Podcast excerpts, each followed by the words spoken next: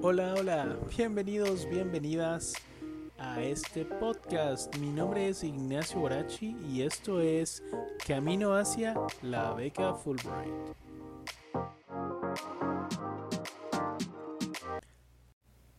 Bienvenidos, bienvenidos a este quinto episodio. Espero estés teniendo un día maravilloso y te agradezco una vez más por acompañarme y darme ese recurso tan valioso que tienes, que es tu tiempo. Espero poderte guiar dentro de este episodio donde vamos a platicar de el currículum vitae y también de las cartas de recomendación. ¿Comenzamos? El currículum vitae no es el típico currículum vitae al que probablemente todos estamos acostumbrados.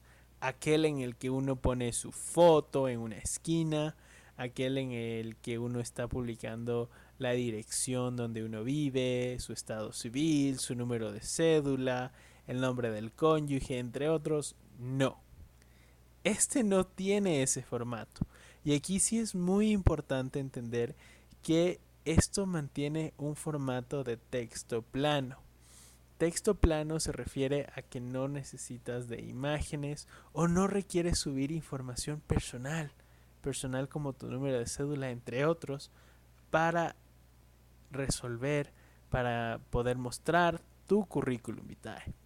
Aquí también es importante que conozcas que los logros y toda la información que uno plasme dentro de este currículum tiene que ser en orden cronológico del más reciente al más antiguo. Es decir, si voy a colocar información de mi colegio y de mis estudios universitarios, primero entra los estudios universitarios y posteriormente el colegio.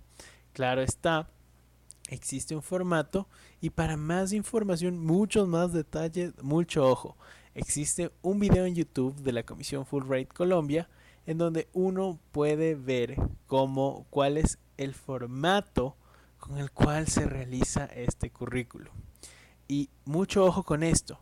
Es importante que se destaquen lo que tú consideres más importante respecto de tus logros. Si realizaste investigaciones, es decir, tu tesis de grado, y esto es muy importante porque se conecta con la maestría o el proyecto que quieras realizar, ponlo, ponlo allí. Si realizaste alguna publicación adicional, resáltala y utiliza las negritas apropiadamente para resaltar esta información. Entonces, mucho ojo con esto, porque los evaluadores deben leer una cantidad muy grande de currículums, de ensayo, etc. Entonces, lo que uno resalte es lo que le van a prestar mucha más atención que a otras cosas.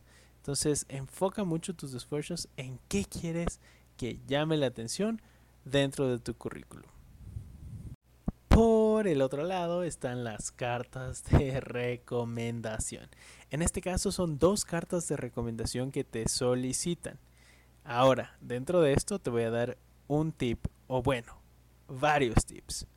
El primero está en que si todavía estás estudiando y estás en tu último semestre, forja relaciones estrechas con los profesores con los cuales todavía estás recibiendo clases. No te digo que te conviertas en su camarada, en su mejor amigo del alma, pero sí pórtate bien, participa y trata de que tengas una relación muy estrecha, ¿ya? En, sobre todo en el aula de clases, que denoten tu interés. ¿Por qué? Porque a la final quieres que esa persona logre hablar bien de ti, logre recomendarte para esta beca. Aquí te voy a decir que en este tip, si te piden dos cartas de recomendación, tú solicita cuatro, cinco cartas de recomendación a profesores. O una debe ser a un profesor y las otras pueden ser a personas con las cuales tal vez hayas tenido experiencia profesional. En esta línea, lo que sí quiero decirte es por qué pedir más. Porque a la final uno puede recibir cartas de recomendación en su correo, evaluar cuál es la carta de recomendación que tenga mayor impacto y sobre esa decidir exacto, me quedo con esta carta de recomendación. Esta es la que me va a traer mejores resultados. Y recuerda, no existe un formato específico para una carta de recomendación, pero sí es muy importante, ojo con esto, esto sí es muy importante, que si te graduaste tal vez después, si te graduaste hace algunos años y tal vez tus profesores no te recuerdan, recuérdales, mándales un mail, llámales, ve a la universidad y diles, ¿sabes qué profesor? Yo llevé la clase de econometría contigo, ¿te acuerdas? En el año 2014. Y en esta clase tuvimos tantos logros.